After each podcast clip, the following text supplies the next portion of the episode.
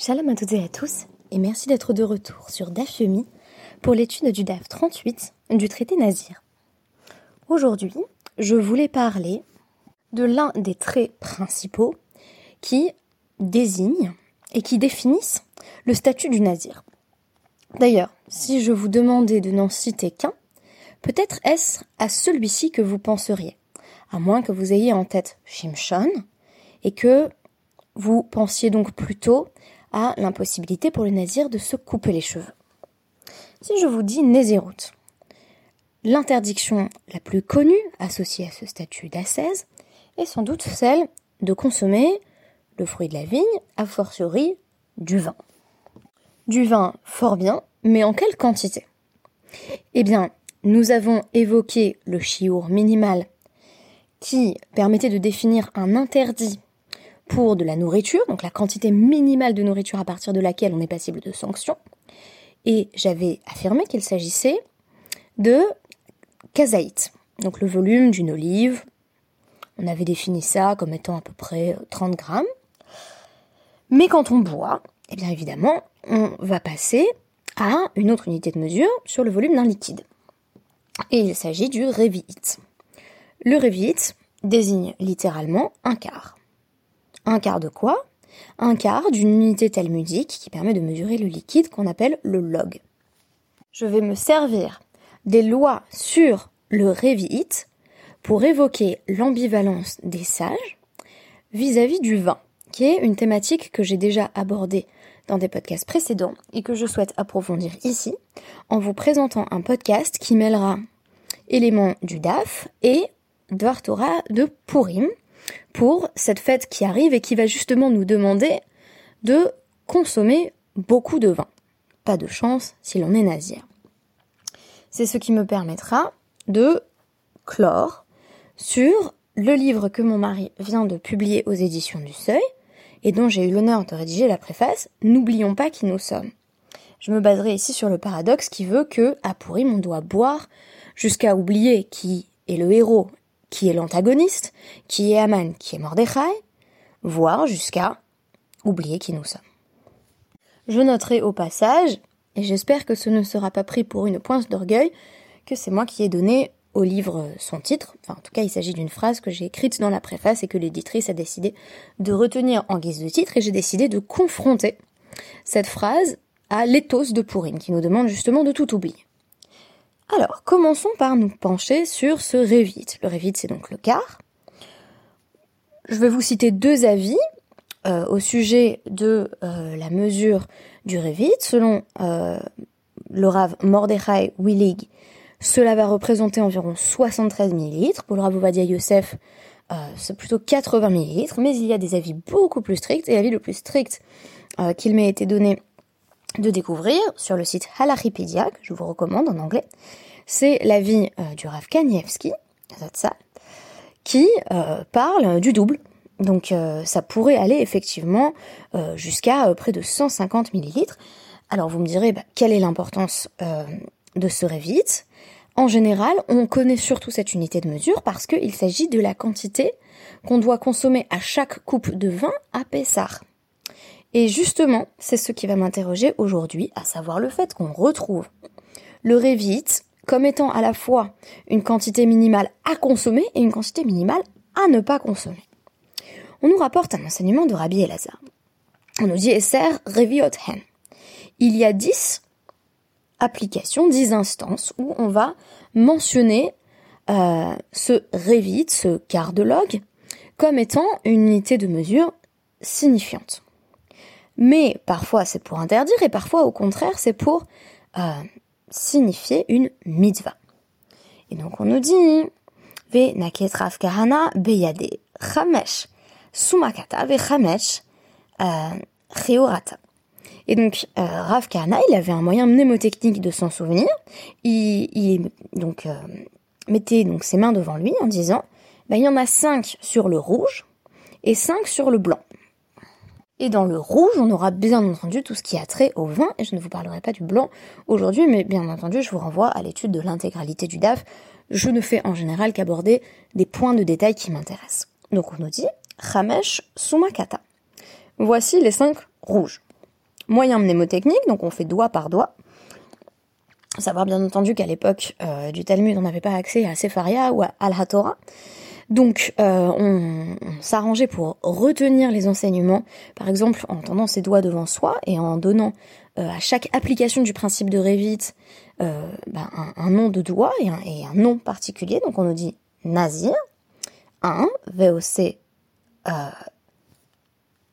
Pessar, donc celui qui fait Pessar, 2, euh, quelqu'un qui a enseigné, euh, 3, Bamigdash dans le temple, 4, Umetu, 5. Alors, les euh, quatre premiers ont très spécifiquement à l'utilisation du vin. Donc quand est-ce qu'il faut surtout ne pas en boire et quand est-ce qu'il faut au contraire en boire? Et je vais euh, mentionner ces quatre euh, utilisations du Revit dans ce qui est rouge. On nous dit Nazir, Revit, Yain les Nazirs. En fait, ça veut dire quoi Yain les Nazirs Ça veut dire que si un Nazir boit, euh, donc euh, on va dire euh, entre 73 et 80 millilitres de, de, vin, ou de jus de raisin bien sûr, mais a priori c'était surtout du vin, eh bien il est passible de sanction puisqu'il a transgressé son vœu. Au Pessar. Mais quand on fait Pessar, des Amar, Rav Yehuda Amar Shmuel, a enseigné au nom de Shmuel, Arba Kosot, Halelut Sarir Sheye Baen Keder Revit. Dans chacune des quatre coupes, il doit y avoir au moins un Revit. Donc l'expérience que l'on vise à éviter à tout prix avec la Nésiroute, on la recherche à Pessar. Je rappelle que dans certaines interprétations de la Nésiroute, le candidat à la 16 voit une femme qui a trop bu et qui s'est rendue vraisemblablement coupable d'adultère, ou en tout cas s'est placée dans une situation où on peut la soupçonner d'adultère, et euh, la personne dit ah ça c'est pas pour moi, moi je veux à tout prix éviter ce genre de débordement, donc je vais arrêter de boire. Et à Pessar, il y a une forme d'enivrement de la liberté au sens strict, euh, et euh, ce que Noémie Benchimol dans certains de ses cours décrit comme une forme de, liberté, de nouveau riche, de parvenu, qui fait qu'au contraire, euh, on veut montrer euh, qu'on est arrivé là où on est arrivé, et donc euh, on s'enivre, on se laisse aller, et là on va nous dire, bah non, au moins un révit, parce que à part avant un révit, c'est pas vraiment boire en fait. Comme avant un kazait, c'est pas vraiment manger. On nous dit, Shata Revit Yain, Aliore. Nouvel interdit. On n'a pas le droit d'enseigner chez Ho, ceux qui ont enseigné il est interdit d'enseigner quand on a bu un révit de vin, puisque on est susceptible euh, d'avoir l'esprit quelque peu embrumé. Bamigdash, nouvel interdit. Shata venirnas la migdash chayav mita. Euh, bien entendu, pénalité plus stricte encore pour euh, cette transgression. Une personne qui s'est rendue au temple en étant n'a pas envie de dire ivre parce que là euh, on parle plutôt d'un éthylotest assez exigeant, c'est quelqu'un qui a bu à peu près une coupe de vin. Donc un petit verre, et eh ben si on rentre au temple en ayant bu un verre, on est passible de mort ainsi que il est suggéré dans Vayikra 10 9. Visiblement, ces cas qui vont impliquer la mesure de Revit ne sont pas classés. C'est-à-dire qu'on commence par avoir le nazir qui vient définir un interdit, puis on a l'obligation de consommer un révit à quatre reprises à Pessar, et de nouveau deux interdits, en terminant bien entendu par le plus strict, qui est l'interdit lié à la consommation de boissons dans le cadre de l'exercice de la sainteté. Si je vous disais quelle est l'anomalie, vous me diriez bien entendu c'est Pessar. À Pessar, on nous dit il faut boire. Et ce n'est bien entendu pas la seule fête où c'est le cas. Quand j'ai lu ce passage, je me suis dit, attendez les sages, dites-moi tout de suite, si le vin est problématique dans sa consommation, dites-le moi tout de suite. Pourquoi cet interdit est-il spécifique au nazir, mais aussi à celui qui enseigne à celui qui se rend au temple On pourrait dire toute personne qui a des responsabilités, euh, donc des responsabilités d'enseigner, des responsabilités d'apporter des sacrifices et a fortiori de réaliser le culte lui-même. Alors là, catastrophe eh bien cette personne ne peut pas boire. Le nazir, lui, est sur un modèle de création de responsabilité ex nihilo. Mais à Pessar, c'est le contraire. Pessar est-il véritablement le moment de l'irresponsabilité? Est-ce qu'en acquérant notre liberté, on ne peut pas admettre qu'on devient en réalité Avdé Hachem Dire que nous sommes peut-être plus esclaves de Paro, mais on sombre pas non plus du tout dans l'anarchie. Je me suis dit que cela nous permettait d'ouvrir sur la question de l'ambiguïté des sages vis-à-vis du vin. si Révi était un problème vis-à-vis du vin en général, qu'on le dise tout net. Qu'on affirme par exemple, il est interdit à toute personne de consommer un Révi de vin. Après tout, il y a tellement de cas où on ne peut pas le faire, que si on est constamment responsable de ses axes à l'arriquement, eh bien, il n'y a pas de raison qu'on puisse s'enivrer. La transition vers Purim était toute trouvée. On connaît bien entendu l'impératif énoncé dans le traité Megillah à la page 7b. Boire jusqu'à Adeloyada, ne plus savoir quelle est la différence entre Aman et Mordechai. Plus précisément, Machayavinish Livesume.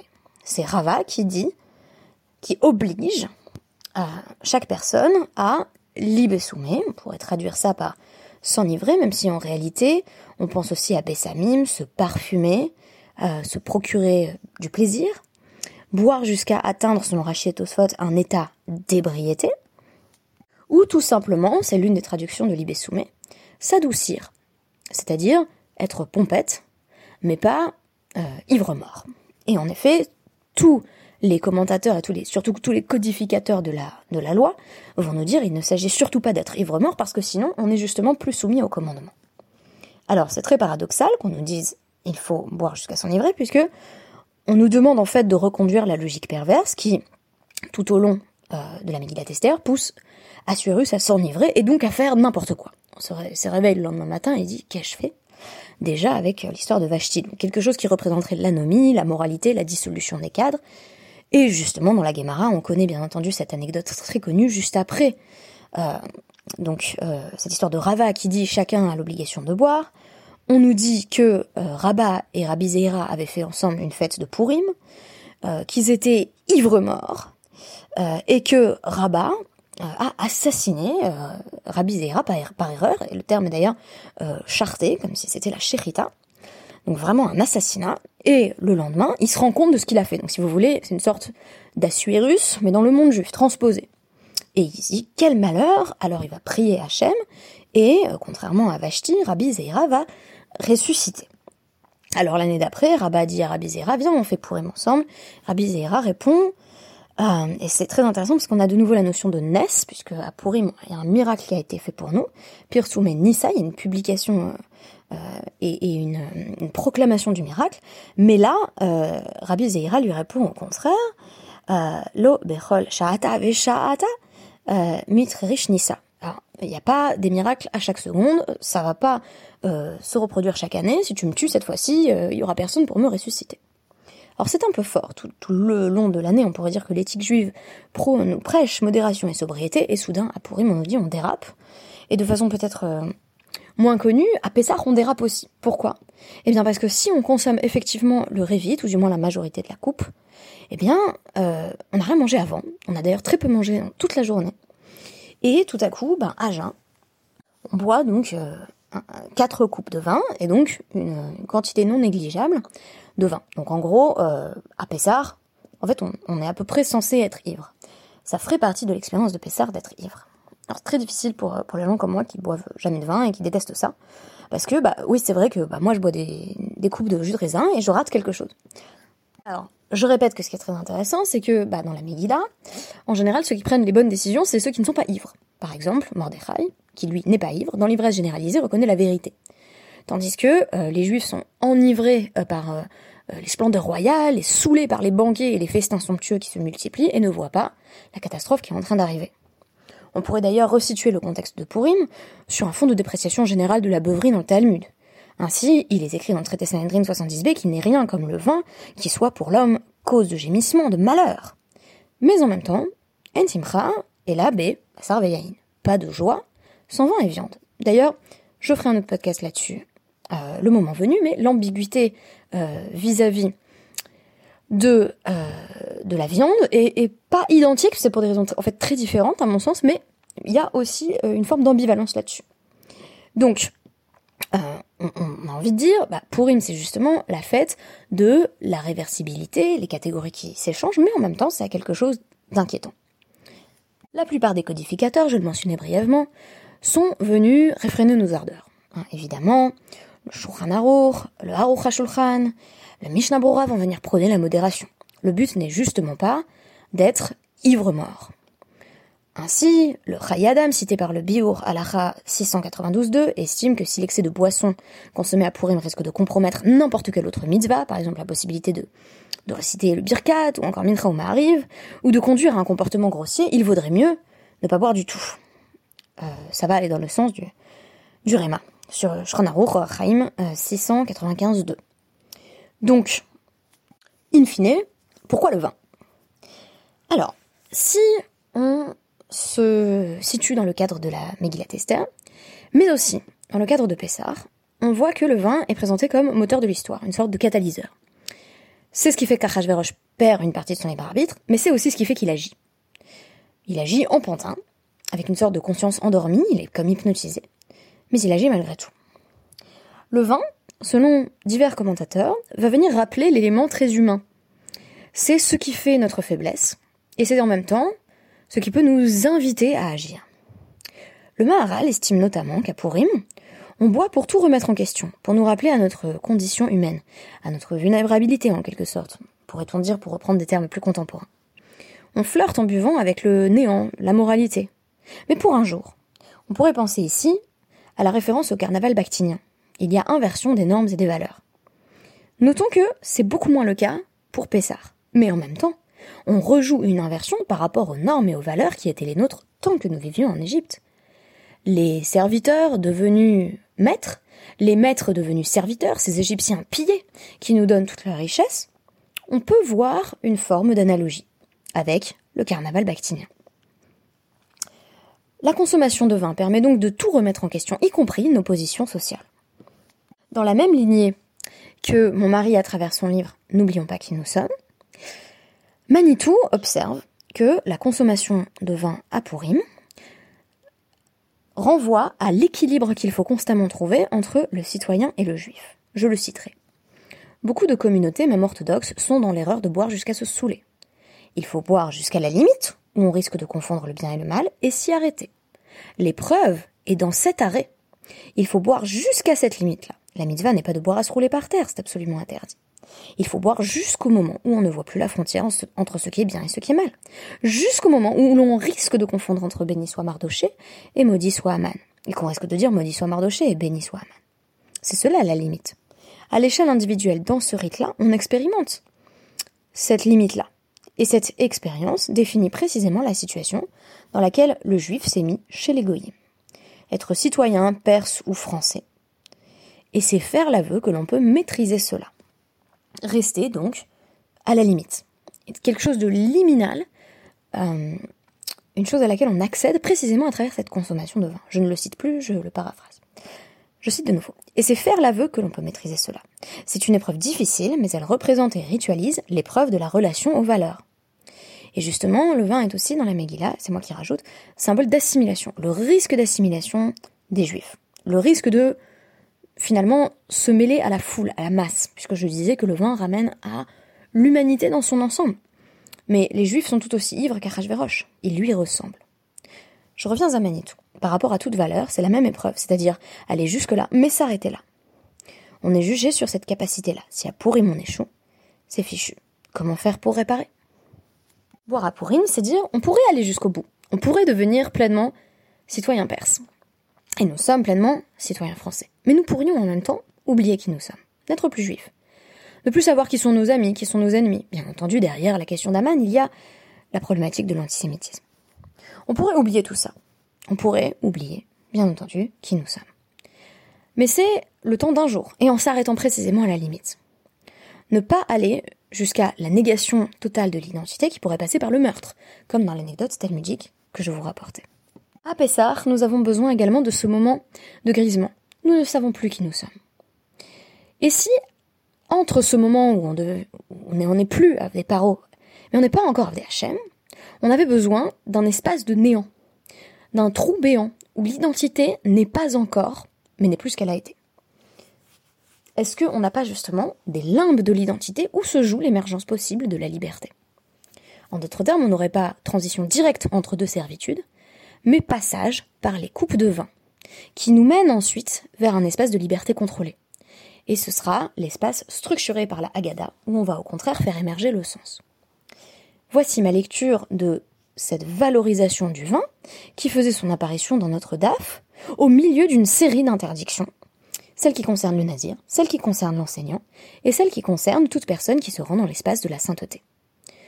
En d'autres termes, le vin n'est pas exclu de la tradition, mais il est réservé à un cadre précis, qui est finalement un cadre d'anomie provisoire et contrôlé. Tout comme le carnaval bactinien, qui renverse les codes sociaux pour finalement les renforcer le reste de l'année, on joue à n'être plus rien pour redécouvrir qui l'on est vraiment. Merci beaucoup et à demain.